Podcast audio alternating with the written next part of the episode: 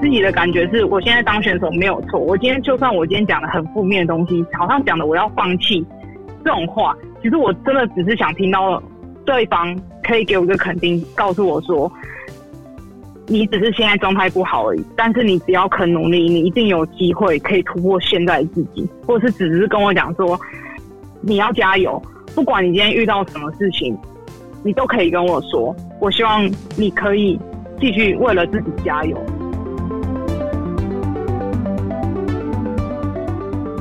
Hello，你好，欢迎收听由独立媒体报道者所制播的 Podcast 节目《The Real Story》。在这里，我们透过记者跟当事人的声音，告诉你世界上正在发生的重要的事情。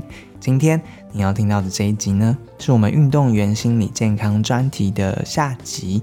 这一次，我们试着用 live podcast 活动的方式来录制我们的节目，所以现场你除了听到三位主作记者的共同参与之外，还有三十位听众跟我们现场一起完成了这一场录音。带着问题而来的他们呢，有听众啊，有读者，也有选手跟运动心理智商师本身，还有运动员的家人，想要来学学他怎么跟自己的作为运动员的家人互动。接下来你要听到的是大家期待已久的。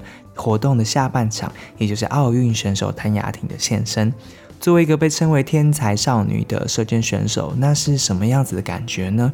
在东京奥运前，她如何察觉自己的心理状态？然后在奥运失利之后，她的心里面出现什么样子的波澜？她是怎么看待网络上面的酸言酸语的？她的思考是什么？为什么她后来决定公开发文来反驳酸民们的说法？同时，雅婷也在活动里面告诉我们，对运动员来说，其实为自己说话可能会有一些后顾之忧。这一集有选手的心声、记者的感想，还有听众在现场跟当事人的互动。接下来，请你听听他们的声音。雅婷已经上线了，对不对？嗨嗨嗨，大家好。现场有三位记者，有德伦跟那个慧君，还有你认识的，直接跟你采访过的慧珍。大家好。然后还有啊，还有其他三十位听众，对不对？大家可以跟他打声招呼吗？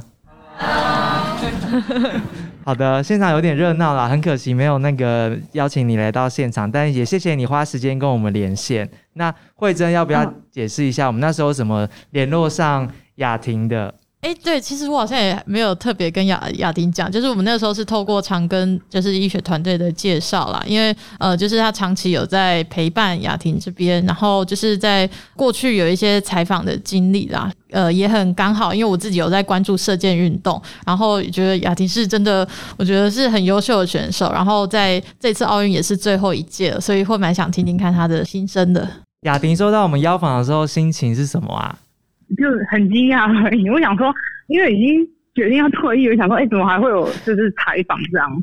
那后来怎么决定要跟我们那个聊一聊？我那时候大概问一下采访的方向，就是跟运动心理蛮有关系的，就是这一部分我觉得是 OK 的这样。那聊了之后感觉好吗？初刊之后都还好吗？我其实那时候就是呃，再看一次就是整个报道的时候，我觉得我连我自己看我都觉得哇，好有一点心酸。就 是就是，如果说我跳脱自己的就是当运动员的角色去看这篇文章的时候，其实我会觉得蛮心疼这个人的。出刊之后还有人跟你说些什么吗？特别发讯息给你的？嗯，这篇报道就是我觉得出来之后，我收到蛮多鼓励的。我我还蛮意外，因为我想说。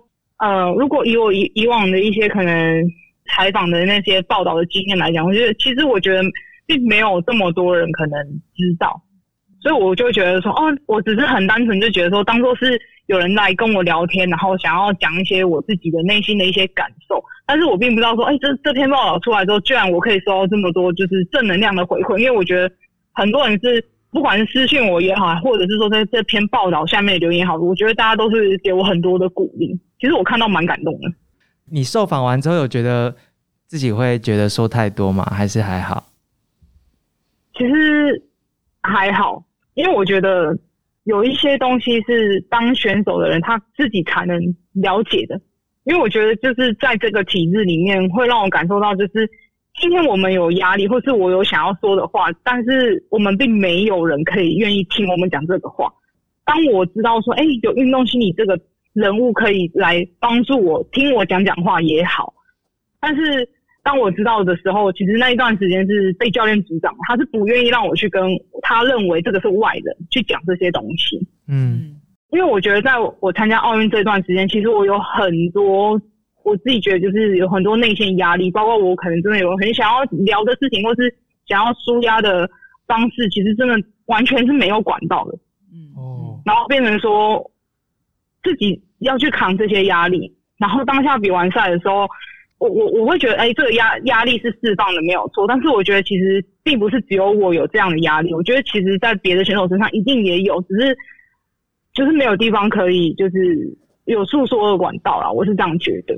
听起来其实蛮蛮蛮重的那个重量。其实这次奥运发生的情况是，你的比赛成绩是不如预期的，然后接下来就遇到很多来自网络上面的这些的声音，本来就压力很大了，然后又有这样子的不如预期的结果，然后又再度面对外界的这些批评，当下的你在想什么？当我要去比奥运的时候，我真的是我觉得压力很大，因为我真的觉得自己的状况并不是很好。除了射箭技术以外，还有其他事情也讲真的，我觉得如果只有我自己一个人，是根本完全扛不住的。然后我觉得，因为我自己有对自己有承诺，所以我我不管再怎么样，我都要把比赛撑完。虽然比赛过程，我觉得成绩是没有我想象中的这么的，就是好。然后再来就是我又收到就是像网友这样子的回应的时候，其实我当下的想法是觉得说，没关系，我现在已经比完了，我自己也很清楚知道说这一届对我来讲就是最后一届，我也就是这一届社完我也想要退休这样。我那时候看到这个讯息的时候，我自己有沉淀，是很想要当下直接就是回骂他说你怎么可以这样讲我？后来我就觉得不行，就是我要忍住，就是我不能意气用事，而且我也不想要让。别人认为说，当运动员就是头脑简单、四肢发达，哦觉得好像我们没内涵。对，嗯所以我我我想了一个晚上之后，我就觉得说，好，反正我比赛都比完了，可是后面我还有很多选手都要来参赛，而且这一届的奥运非常多人是在关注的。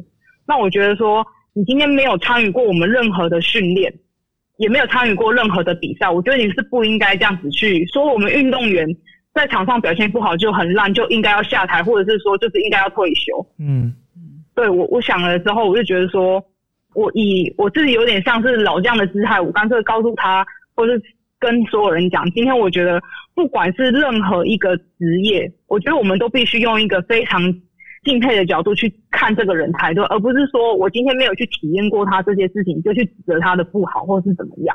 嗯我觉得这样是不好的。嗯对，然后我我自己个人认为说，后面就是有这么多人还还继续要比赛，那如果你你这样子讲我好，我今天我自己是觉得我没有什么问题，但是如果今天换做是一个真的他只是第一届可能才要刚要比赛，可能这次比完对他来讲会有一个很大的收获，未来再拼个两三年，甚至在五年左右，他就会有一个很亮眼的成绩。但是如果在这个过程中，他听到你讲这种话，嗯你可能就会让他不想要再继续走这条路。嗯，你当下其实是嗯想着后面还有其他人要比赛，然后可能还有比你更年轻或是第一次参加的人，所以你才回了这个网友的说法。对对对对，嗯我就觉得我想要阻止他们这样子讲啊，所以我就想说，好，那不然我就是跳出来把这些事情让你们知道这样子。你有做最坏的打算吗？因为网络上面的事情有时候回复可能会有不太好的结果，对不对？你那时候有没有做这样的心理准备？呃，其实有，其实我知道，不管今天你讲的是怎么样的话，我觉得都有正面跟负面的话。即便这件事情它是很呃很客观的，我觉得嗯其实都会有正面跟负面的话出来。我那时候其实有有有这一层的就是担心，我不想要直接用跟你对枪的方式来讲这件事情，所以我觉得好，那我不我就公开这件事情。我觉得懂我的人他会愿意支持我，但是不懂的人，如果你就是想要讲我，那我就觉得没关系。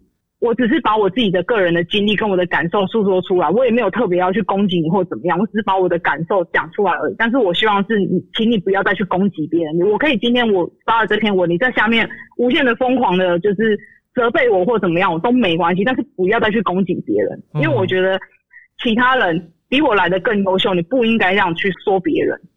很多运动员其实都是喊了一个口号，就是请你们把我们当人看。我们不是只是运动员，我们也是人，就请把我们当人看。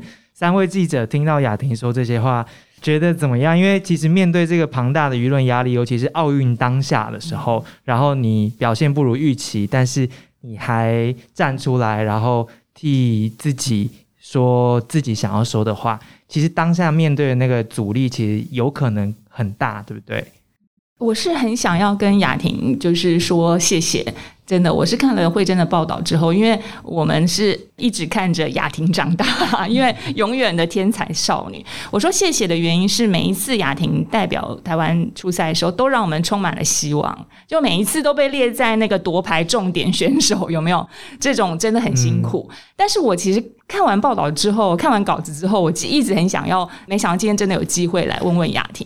除了就是这一次可能把这些呃从小训练啊，还有一些这种心理的。这种过去没有办法有人跟你对话出口说出来之后，我感觉其实你对设计还是有很深很深的喜爱。对，如果说今天呃大家社会对于看待比赛呃看待选手这件事更多元更多样，我其实真的很想问问，其实雅婷还很年轻，真的想退了吗？嗯，其实我自己想休息啊，就是那个。心里的那种感觉，就是是，其实我我真的对这件事打从心底的喜欢，呃，因为我我以前收到的观念是说，哦，练射箭就是要必须要不断的升学，你才可以练射箭。对，后来我我我真的因为出去出国比赛之后，我才发现，其实很多夺牌的选手，他们的背后其实是有工作的，没有一定要是学生才能练运动。嗯，所以我就觉得说，好，当我现在。我自己很清楚，比赛的状态并不是非常的好。我觉得这个对我来讲是需要时间去休息、去平复，然后重新找回自己，应该这样讲。因为我真的是打从心里喜欢射箭，所以我想要克服的是在台湾比较没有办法做到，就是我有工作，但我一样可以练运动这件事情。嗯嗯嗯。所以我觉得，也许我可以办到这件事情，也不一定。雅婷是一九九三年出生的，她是出道早，出道早对对 对。因为讲到退休这两个字，我怕就是现场听众会觉得，呃，好像是年纪。对，所以感觉雅婷应该是还可以再调整自己啦。我其实很想要听你说，你觉得喜欢射箭，射箭对你来说的感受是什么？因为真的。真的，我们觉得射箭看起来是冷静的比赛，但是真的紧张死了。对啊，好紧张。对，所以想要真正听听射箭选手的心情，就说他迷人的地方在哪里？对你来说，我觉得射箭对我来讲，我觉得最迷人是我可以一直超越自己。当我遇到一个很强的对手的时候，我会想要跟他一样强，甚至想要超越他。然后当自己真的做到我超越了这一个我心目中觉得很强的人之后，我就会开始告诉自己。我要怎么样让自己可以呃稳在高端上，或者是说在这个位置上面不断继续突破自己，这样就是其实，在上面射箭的时候，你就会感觉哇，我竟然把它射在十分，我好开心，因为我知道十分这种感觉，然后会越射越有自信的这种感觉，就是会被自己射十分给吸引，是不是这样？你会有一场自己一直记在心里面，然后会不停回味的比赛吗？嗯，有一次在土耳其。然后那时候是对到韩国队叫张慧珍的那个选手，嗯，我蛮崇拜她，因为长得很漂亮，之外射箭又很厉害，个人金牌的选手。那个时候，因为那时候个人才刚开始慢慢就是有可以进个人前八的能力，刚好有一次我。进了前四，我要对上他就是他，然后又是韩国队，所以那时候我就觉得，哇，我对到韩国队的就是我们射箭全世界里面最强的选手，嗯，所以我就想说，哦，有这个机会，我一定要好好把握，就是在场上跟他较劲的感觉。是，然后那一场真的，我完全就是只有专注在自己身上。当我可能听到对手可能是十分的时候，我就觉得我一定要跟上他那种感觉。嗯，然后真的当下是。我完全听不到旁边观众的欢呼声，就是当你知道对手很准的时候，你就会觉得我要跟他一样准，甚至我要比他更准这种感觉。所以当我每次只要状态其实不好的时候，我想要知道自己状况好的那种感受的时候，我就会其实自己会上网去找这一支比赛的影片，然后不断的去重复看当时的自己到底是怎么想的，然后我的在场上的那种态度又是怎么样这样。你看那个影片的时候，你看见的是什么？我看见的是自己很专心，然后那种感觉就是我想要不断的去追上他这种感觉。然后当下我们比到呃第五趟，我们就真的是看个人的最后一支箭。然后我最后一支箭赢他，所以我就超级开心的。我那个就算我那种感觉只是射铜牌，但我觉得我当下好像射金牌。哎，那我想要问一下，我想要跟雅婷打听一下，那你们有跟韩国队私下交流过吗？因为我有看过他们呃分享过他们自己的。怎么样提升自己的心理稳定度？说女选手集训的时候会把蛇放在他们的衣服里面，然后在那种台风天去射箭。你们有交流过？这个传言是真的吗？因为我外文能力不是很好，所以可能比较没有办法去沟通这一块。但是因为当时我们一六年那时候比奥运的时候有聘那个韩籍教练，然后那时候就有稍微问一下教练，就是说教练他们在韩国里面到底是怎么样训练选手的。那个蛇放身上是真的还是假的？但是说没有这回事。对，就是他们就是真的是走那种，没有没有没有，但是他们就是走比较那种呃科学化的训练，就是觉得怎么可能训练胆量？因为我那时候刚练射箭的，我还听过说什么。哎，国外的选手像什么韩国队啊，还会晚上什么在坟墓那边射箭，我觉得 不可能？这也太疯狂了吧！这就神话 神话，心理素质。就觉得说哇，那真的是这样子就可以练出奥运国手吗？你说在坟墓吗？国训中心就在坟墓。对，然后还要把蛇披在身上，我就心想说，哦，我我最怕蛇的，如果要做这种训练，我第一个月就会先说不要。哦，还好这只是传言啦，还好今天。有这个机会可以澄清澄清，对对对对 对。不过蛮有趣的，因为文里面其实有写到一件事情，就运动员的心理有一个很特别的事情，就是通常一般人就会说看到火我们就不要靠近，可是对运动员来说，就是要帮助他运动心理的话，就是那边有火就把他往那边推，就是是一个锻炼他的过程，但是又要确保他心理健康。嗯。刚刚的雅婷分享，其实就是有点出了这一个很微妙的地方，就是他想要变强，他想要去挑战自己，所以同时心理健康就会带来一些挑战，对不对？其实雅婷就是这个专题出去之后，我们有希望大家可以当选手的心灵队友嘛？蛮好奇的是，雅婷，你你自己通常是怎么寻找你自己的这个心灵队友的，或是说怎么样才能够做一个选手的心灵队友啊？我自己在当选手的时候，其实就是第一个，我会先去找跟我比较亲近的学妹，因为我一开始练射箭的时候，其实是是一个团体，所以我们在练的过程中，一定会有比较好可以跟你聊得来的人。然后，其实我一直都在呃以前在启蒙教练那边呃训练的时候，因为我就就是算教练的第一批选手，所以其实我算是最大的。就变成说，我有很多的问题，我可能没有学姐可以去问，对我只能去找我的学妹来听我讲讲一些我面对到的一些压力，或是遇到的一些挫折。我自己的感觉是，我现在当选手没有错。我今天就算我今天讲的很负面的东西，好像讲的我要放弃这种话，其实我真的只是想听到对方可以给我一个肯定，告诉我说。你只是现在状态不好而已，但是你只要肯努力，你一定有机会可以突破现在的自己，或是只是跟我讲说，你要加油，不管你今天遇到什么事情，你都可以跟我说，你只要愿意跟我讲你心里的话，如果这样你可以帮你舒压的话，都没关系。但是我我希望你可以继续为了自己加油。你你现在身身边有有找到这样子的人跟你说这些话，是听你说话了吗？嗯，有啊。那那我们就松一口气了。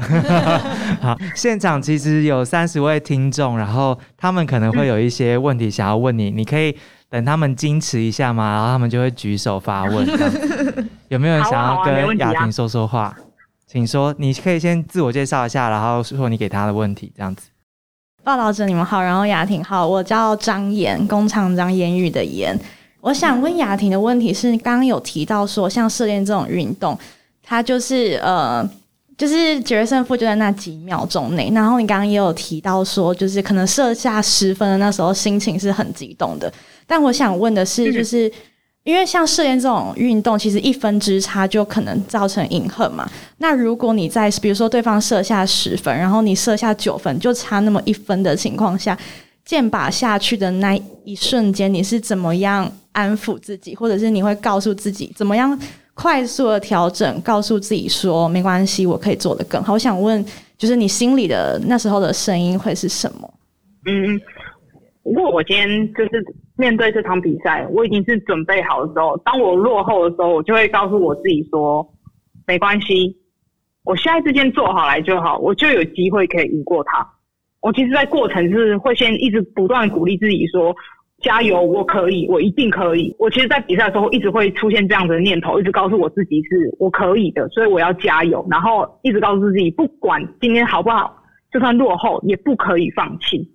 然后再就是可能会再去想一下，就是哎，我设的好的动作的流程，把它做到位，就这样就行了。然后再来就是也要跟自己讲说，反正现在就是在比赛，你也没有退路了，毫不犹豫的去跟人家打仗就对了。就是我今天既然我都要出这一刀了，我就是勇敢的把这一刀给出出去就对了。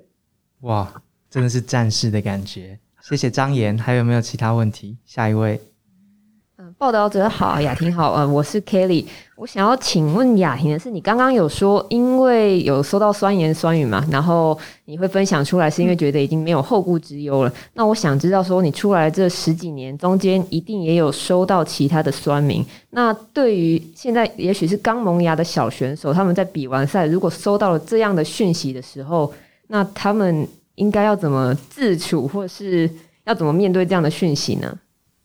我我自己是觉得说，如果像小选手遇到这样状态的话，我觉得当教练的非常重要，就是必须要先去察觉到小朋友是不是开始跟平常不太一样，然后要去多一点的关心在他身上，去了解说，嗯，为什么你最近的状态并不是这么的好？你到底遇到了什么事情？有没有什么想要分享或者是想说的？这样，那当小朋友如果今天愿意开口讲这件事情的话，我会给小朋友就是说。他并没有参与你做这些事情，你不应该就是去在意这些事情。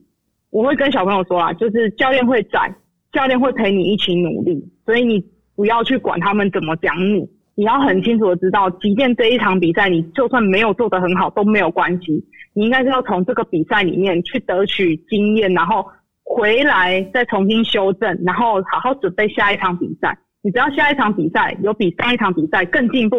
就代表你的努力是值得的。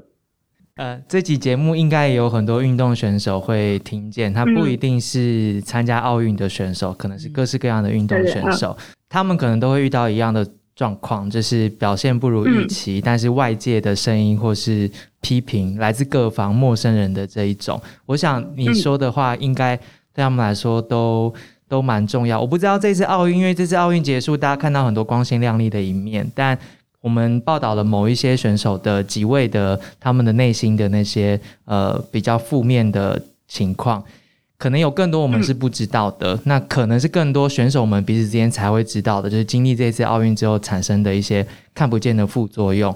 有没有什么在这时候你想要跟同样参与这届奥运的其他选手，你觉得你想要分享的事情？嗯，我会觉得今天不管你是不是参加奥运，或者是说你自己觉得。这是一个对你来说很重要的比赛，但是你在这场比赛失利了，没有做得很好，我会觉得都没有关系。重点是你要汲取这一场失败的原因，然后好好的再去准备下一场比赛，不需要给自己设真的设过于太高的呃目标，就是我觉得要以自己可以做到的目标，然后慢慢一步一步来。嗯嗯，因为我觉得当运动员应该要专注于在自己的身上。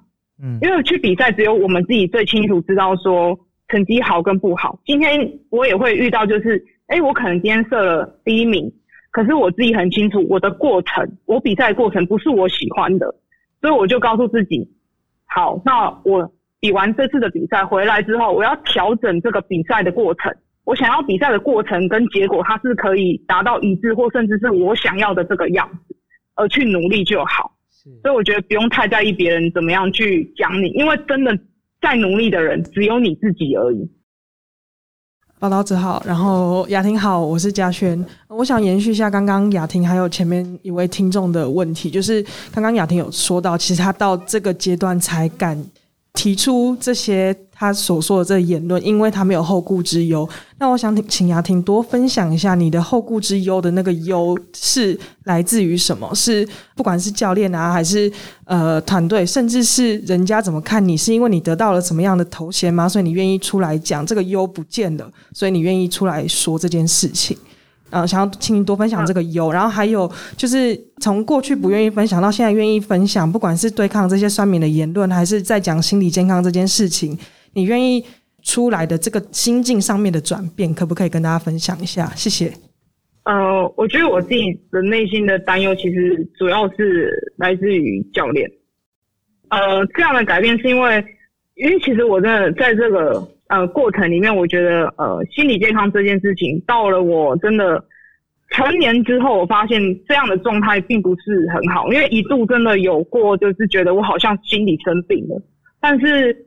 当我今天在求救的时候，我身边是没有人可愿意接纳我，呃，有这样的想法，然后甚至呃鼓励我，我只能去寻求外界。然后那时候的那种感受是，因为我真的不知道怎么办，所以我就到处去可能问好朋友，就是内心生病这种事情到底有什么可以来协助自己去踏出去这种感觉。然后刚好接触到那个心理师。他们有问我，就是要愿不愿意让心理师来跟我聊聊这样子，所以我就想说，我想要帮助我自己，所以我愿意踏出这一步去跟心理师沟通看看。然后我也是自己私底下去约心理师聊这件事情。我觉得这个心理师帮了我很多，就是让我知道说我自己内心真正想要的是什么，然后再来告诉我，有些事情真的是一体两面，可能处的不好，并不代表说。就是你错，而只是想法不同而已。我真的，我觉得我上了心理课之后，我真的才开始真正的重视自己内心的感受。嗯，然后我就决定，就是觉得说，既然真的是一个不健康的环境，那我选择离开，因为我想要拯救自己的内心，我不想要让自己过得不是这么的愉快，或者是说，是总是好像觉得过得好像在犯犯错一样这种感觉。了解，对。然后呃，去参加比赛的时候遇到这样的事情，其实我是我觉得我已经没有没有什么好好可以失去，或是一定要在意些什么。我今天就算这样子讲，应该也不会有人再来说哦，你不应该这样做，你这样子做会影响到谁，什么之类的，就是没有这样这样子的这种。命令应该是这样讲，所以我觉得我真的可以把自己想要讲的话讲出来。我觉得我并没有伤害到任何一个人，我只是想要让他知道说，你这样子也是在危害我的心理健康。是是，其实蛮令人心疼的。就是在看这个专题的时候，其实每一个人其实都会对很多部分是有共感的。要保护好自己，其实是一个 每一个人都想做的事情。那刚刚大家都听见了。他们要保护好自己之后，其实还要考虑很多所谓的后顾之忧这件事情。我不知道三位自己在做这个专题的时候，对于后顾之忧这四个字，你们有没有感受到？不管在联络的上面啊，或是受访的时候，那后顾之忧可能代表着什么呢？这个系统本身确实是比较封闭了，而且呃，都是以成绩，哦，所谓的成绩不只是选手，包括他们的教练，包括这个单项协会拿到多少资源，都跟这个有关。呃，我们在这次采访过程中，有一个心理健康的，呃，算是资深的，曾经有真的陪国家队出去的老师，就曾经透露，有一年他协助了一个选手，然后这个选手后来在。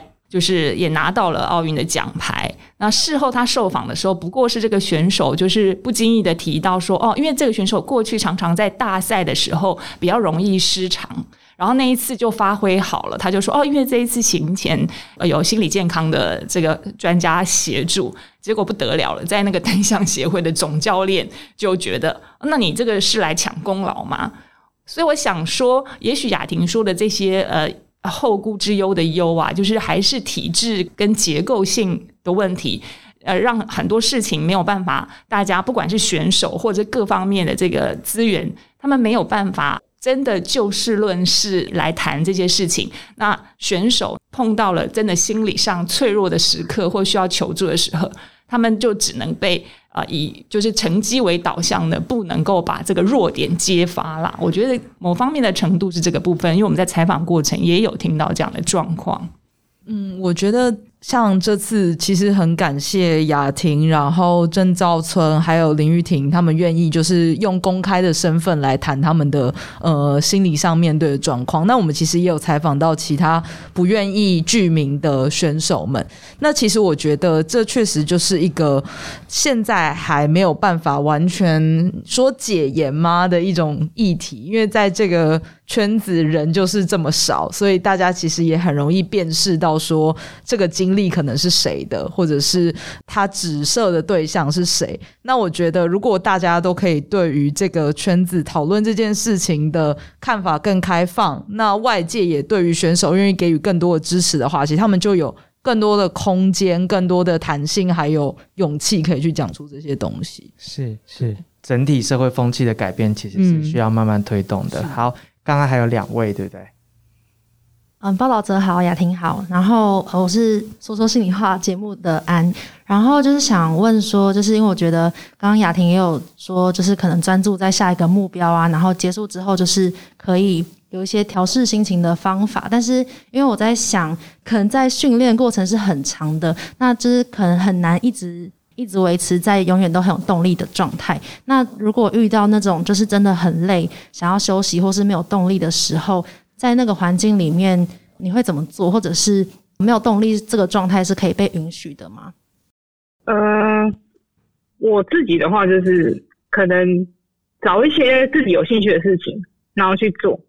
我会想要转移，就是我可能训练很疲惫啊，或者是我觉得我不想训练这种的想法，转移它。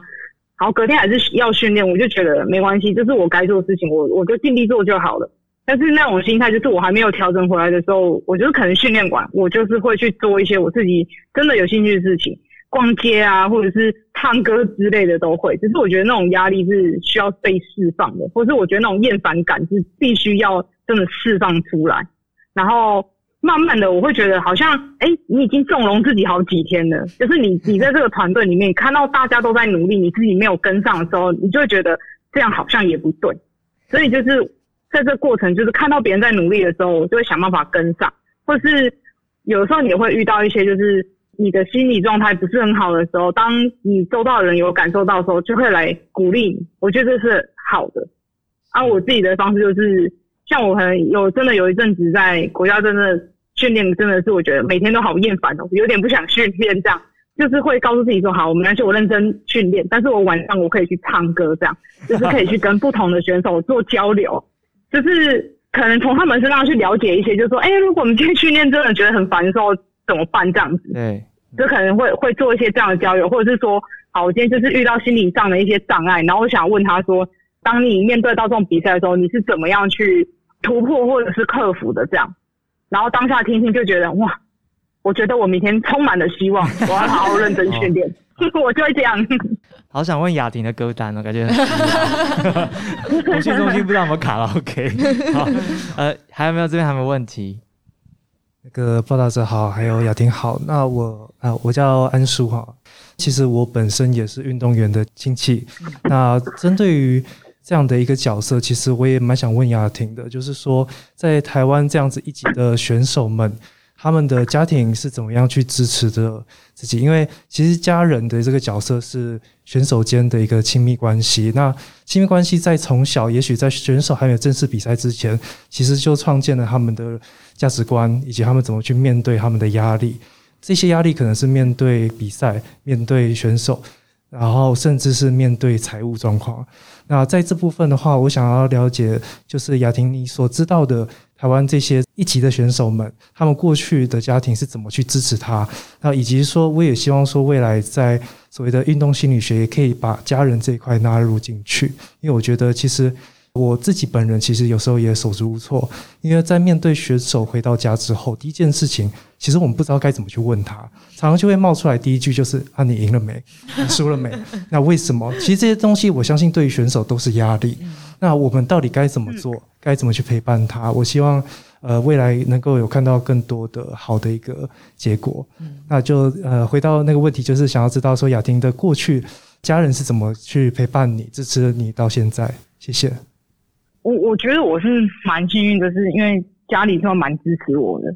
然后，其实我在在接触射箭之前，那时候其实我的妈妈是跟我讲说，呃，练运动很辛苦。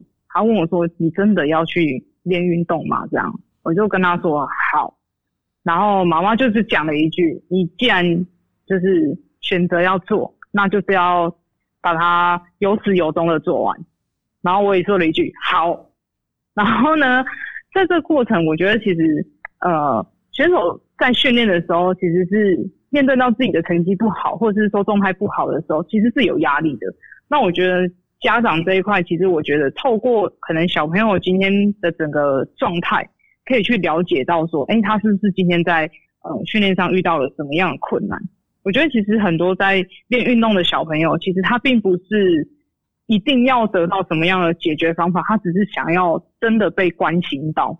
不管今天他是在家里也好，还是他在训练的过程，这跟教练之间这种呃关系也好，他是想要被。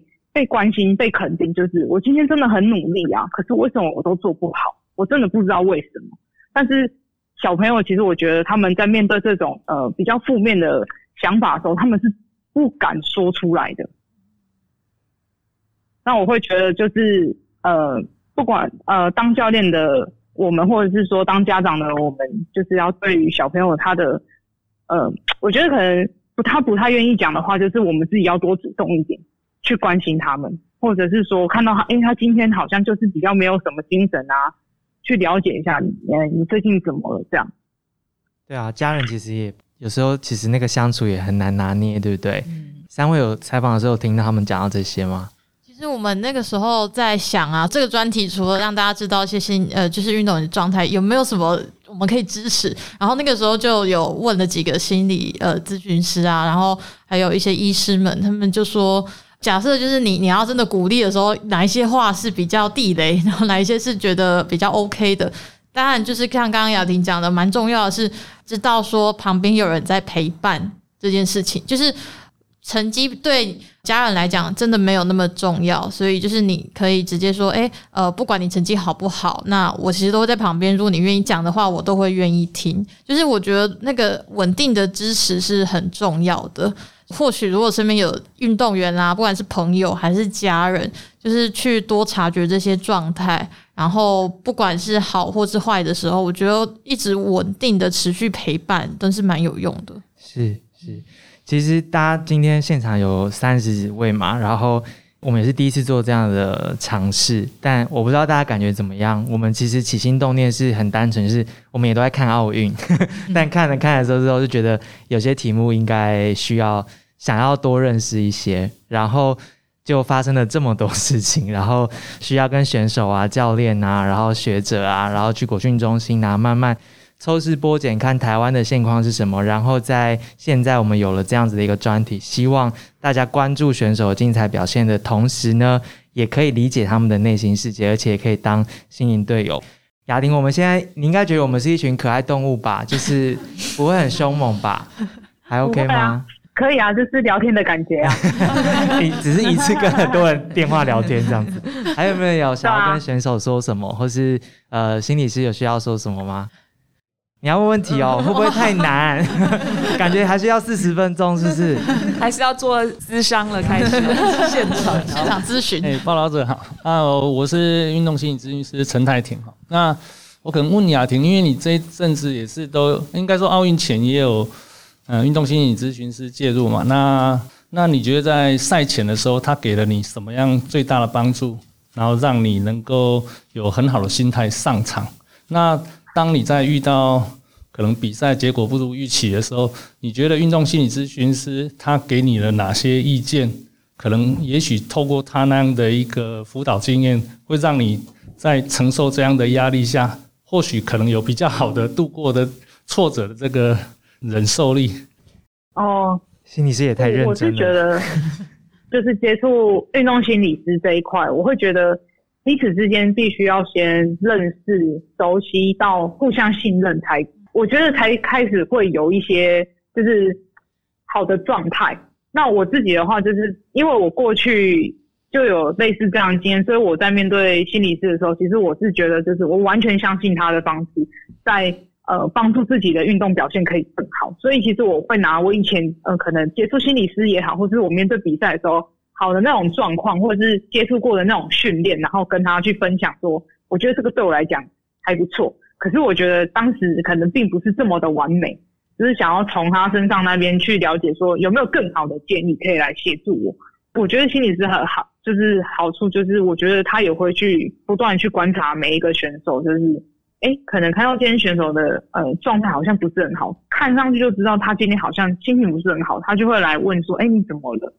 其实有时候就是真的会想要被被关心，但是当下你又不知道该该怎么样去做。那我觉得心理师会来很主动的来问我说，哎，你今天怎么了？或者是你今天训练完要不要来稍微聊一下？啊，如果你不想也没关系，就是不强迫，只要你愿意，就是我可以听你讲。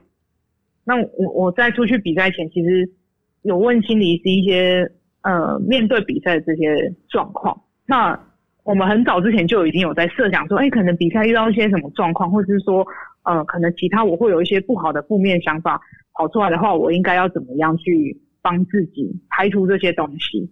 那我觉得在这场比赛，我觉得其实对我来讲是。用到还蛮多的啦。第一个，我可能成绩状态并不是很好，然后其实他给我的想法就是，今天你这支箭射的不好，真的并不代表你这个人就不好。嗯，然后他也跟我讲，比赛一开始，然后到中间，到还没有结束的最后一支，他也一直跟我一直不断跟我强调，就是就是不要放弃自己，只是一支箭不好而已，是真的都没有关系。然后他也。也有也有帮我做一些心理训练，就是当真的自己遇到这样的状况的时候，你要怎么样去鼓励自己跟提醒自己这样。那我觉得这是一件很棒的事情，就是其实我们一直都在为了比赛做很多的心理的训练。然后在我比赛当下的时候，其实他是每天都来关心我说：“你今天比赛状况好吗？”因为那时候心理是没有办法跟跟过去，我觉得是蛮可惜的地方。就是我不能马上就是一比完，马上就跟心理师有及时的回馈，只能比完赛，然后用呃通讯软体这种方式跟心理师可能简单的聊一下今天的状况是什么，然后他会提醒我，就是我自己可能真正内心想要做的东西，这样。哇。这个职业其实真的蛮辛苦的，就是有机会其实应该找心理师再另外录一集。对，大家不用担心，今天已经录完了。我怕大家然后在现场再录一集。当然，谢谢心理师今天来，然后也很谢谢雅婷的那个时间。原本只是 book 你就是短短的时间，但没想到我们聊得这么开心。大家可以用很大声让都听得见的声量，掌声谢谢他吗？